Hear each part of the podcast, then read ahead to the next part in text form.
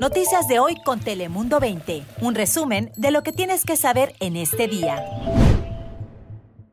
Hola, ¿cómo está? Les saluda Lisette López. Hola, muy buenos días. También te saluda la meteoróloga Ana Cristina Sánchez. Y Cris Cabezas, ¿qué tal? Muy buenos días. Y comenzamos, por supuesto, con esta cada vez más dramática situación en nuestra frontera. Más que todo, estamos pidiendo compasión, estamos pidiendo que nos entiendan. Eh, venimos sufriendo condiciones devastadoras. Las tormentas nos han devastado mucho, el frío. Y esa es la súplica de Andrea Pineda, migrante salvadoreña. Es lo habitual entre los migrantes que día a día esperan en la frontera. Reclaman comprensión, mayor apertura en las políticas migratorias y que les permitan ingresar a los Estados Unidos. Ya son más de 700 personas las que están en el Chaparral, mientras algunas asociaciones se encargan de llevarles comida, alimentos y atención médica. La desesperación aumenta en ese campamento. La situación en la frontera que estamos viendo es otro recordatorio uh, de qué tanto falló Donald Trump como presidente. Y esa es la explicación de Alex Padilla sobre la crisis humanitaria que azota la frontera sur de los Estados Unidos. El primer senador latino de California calificó la situación fronteriza como una crisis en desarrollo. Padilla afirmó que ante la incesante llegada de más migrantes a la frontera, ya ha desplegado a la Agencia Federal para el Manejo de Emergencias para recibir y tratar de manera segura a los niños y adolescentes migrantes. Hay evidencia en el muro fronterizo de que ha sido cortado y se le han puesto bisagras para que sea como una puerta del tamaño de un vehículo que pueda entrar. Esto en el muro viejo, uh, no solamente en la mesa de Otay, pero también en Tecate. Y allá hablaba Pedro Ríos, director de Comité Amigos, sobre el estado de la valla fronteriza, una valla repleta de fallas, huecos y fisuras que está siendo aprovechada por los coyotes para ingresar a migrantes de manera ilegal en los Estados Unidos, provocando en muchos casos situaciones de tráfico humano y que a veces cuesta la vida a los migrantes. De acuerdo a las autoridades, hasta octubre del 2020 se registraron 969 tipos distintos de roturas a lo largo de la frontera sur. Ahora pasamos contigo, Ana Cristina, para conocer las temperaturas del día de hoy. ¿Qué tal, Lisette? Feliz jueves. Hoy máxima en Tijuana de 18 grados centígrados, cielo mayormente soleado después de arrancar la mañana con temperaturas bastante frías. En Tecate, Baja California, la máxima durante esta tarde 21 grados centígrados, condiciones agradables. Y dentro del condado de San Diego, la máxima en las playas en los medios 60 y por fin sobrepasando los 70 en comunidades al interior del condado, en lugares como en El Cajón, en Eastlake, en Escondido, temperaturas ya en el rango de los 70 y el ascenso continuaría para el día de mañana con mucho sol. Mañana en Tijuana máxima de 19 grados centígrados.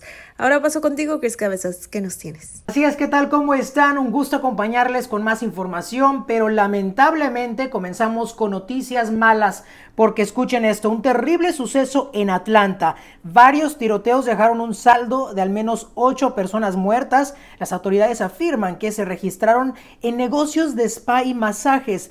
El FBI está colaborando en la investigación de este ataque, donde al menos 8 personas perdieron la vida, 7 de ellas mujeres, de las cuales se saben 6 eran de origen asiático. De acuerdo a los investigadores, el sospechoso es Aaron Long y se responsabilizó por las agresiones, pero negó cualquier motivación racista o política. La policía aclaró que Long actuó solo y que encontraron una pistola en su auto al momento del arresto. Debido al incremento de los ataques recientes a personas de origen asiático en Estados Unidos, las autoridades dicen que seguirán investigando si se trató de un crimen de odio hacia estas personas.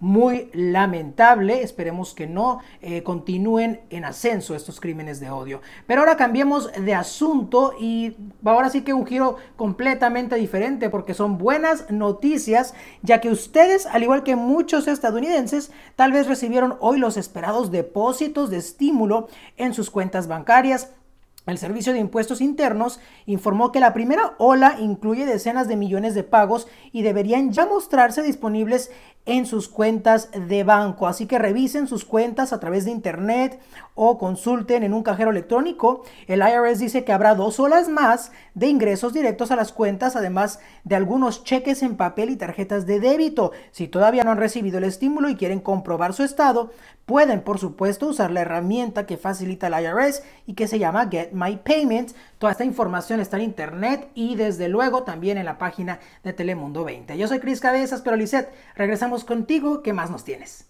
Gracias, Cris. Y en nuestra sección de coronavirus en San Diego, empresarios y clientes ya disfrutan de poder estar en la fase roja tras cuatro meses en el color púrpura, la fase más restrictiva. Sin embargo, si los contagios vuelven a aumentar, San Diego podría volver a ese color púrpura restrictivo. Libertad, más a gusto. Ah, tengo 40 años viniendo a este restaurante, que es fantástico. Pero por el momento los clientes como Enrique que acaba de escuchar pues ya pueden regresar y disfrutar de comer y beber en los interiores de los restaurantes. Por el momento el 25% de capacidad o un máximo de 100 personas pueden estar en interiores, también en cines, museos o zoológicos, mientras que en los gimnasios por el momento solo un 10% de capacidad. Centros comerciales podrán albergar un 50% de su capacidad. Y en más información importante, especialmente para nosotras las mujeres, ya que los doctores advierten sobre un cambio en las rutinas para hacerse la mamografía. A causa del COVID-19, pues las mujeres deben de hacerse sus mamografías antes de ponerse una vacuna contra el coronavirus o si ya recibieron alguna de las dosis, esperar un mes para hacerse el examen. La razón es que la vacuna podría provocar efectos secundarios que afectarían los resultados de las mamografías si éstas se hacen pocos días o semanas después de recibirla. Y grandes noticias para los amantes de los parques temáticos porque los dos parques de Disney en California reabrirán el 30 de abril, el Día del Niño. Un buen momento, ¿no creen? Bueno, anunció este miércoles el director ejecutivo y recuerden pues que todos los parques temáticos de California cerraron hace más de un año por las restricciones de la pandemia. Por supuesto, será obligatorio el uso de cubrebocas y otras medidas de precaución. Ahí tiene esa información, seguro ya marcará su calendario. Y hasta aquí esta edición de Noticias de hoy. Ya saben, en pocos minutos las noticias e informaciones resumidas que usted necesita saber. Yo soy Lizeth López, hasta la próxima. Noticias de hoy con Telemundo 20. Suscríbete para recibir alertas y actualizaciones cada día.